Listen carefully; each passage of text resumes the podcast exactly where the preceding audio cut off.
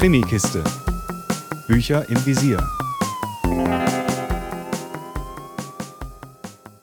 Hallo zu einer neuen Krimikisten-Folge. Heute stelle ich euch das erste Buch aus der Eiras Jödin-Trilogie von Tove Alsterdal vor.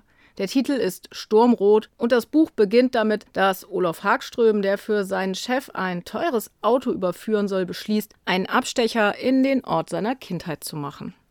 Als er am Haus seines Vaters Sven Hagström vorbeifährt, findet er einen vollen Briefkasten, ein renovierungsbedürftiges Haus und seinen Vater tot in der überlaufenden Badewanne.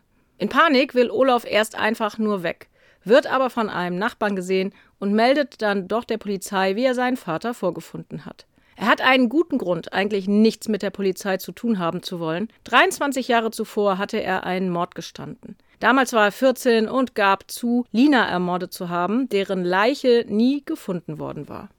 Seine Schwester Ingela hat seitdem keinen Kontakt mehr zu ihm gehabt. Als Schwester eines Mörders meidet man seine Familie vielleicht auch eher.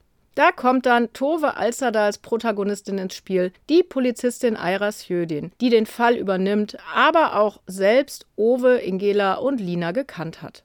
Zurück in ihrem kleinen Heimatort ist sie aufgrund ihrer Mutter gegangen, die unter Demenz leidet und um die Ayra sich kümmert unter der Leitung von GG, Georg Georgsson von der Mordkommission Abteilung Gewaltverbrechen, ermittelt Aira in einem Fall, der bald auch dazu führt, dass der alte Fall um Lina zumindest bei Aira und einigen Kollegen wieder in den Fokus rückt. Denn Linas Leiche wurde wie gesagt nie gefunden und Aira beginnt zu zweifeln, ob Olof tatsächlich ihr Mörder war. Alte Vernehmungsprotokolle zeigen ihr, dass auch bei den damaligen Ermittlungen bei weitem nicht alles so gehandhabt worden ist, wie es hätte laufen sollen. Doch falls Olaf tatsächlich unschuldig ist, wer hat dann Lina umgebracht? Was ist mit ihr passiert?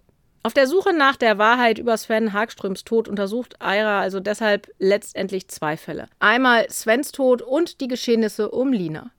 Dabei wird der erste Fall, also Sven, eigentlich verhältnismäßig zügig aufgeklärt, allerdings so, wie es für Tove Alsterdal in meinen Augen anscheinend typisch ist, mit vielen Indizien, Andeutungen und Verstrickungen, die von Aira und den anderen kombiniert werden müssen, um zum Ziel zu kommen.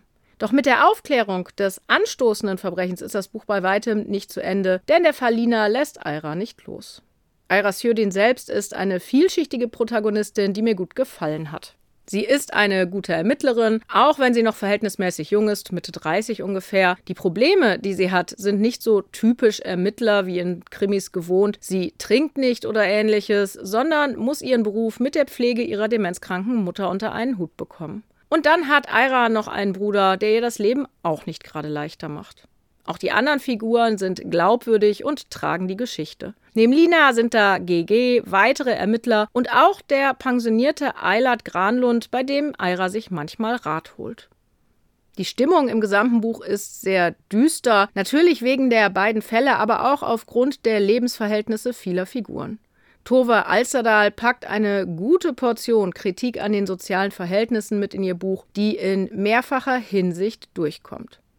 Besonders gefallen hat mir aber die Konstruktion der Geschichte, an deren Ende noch eine richtig krasse Wendung auf euch wartet.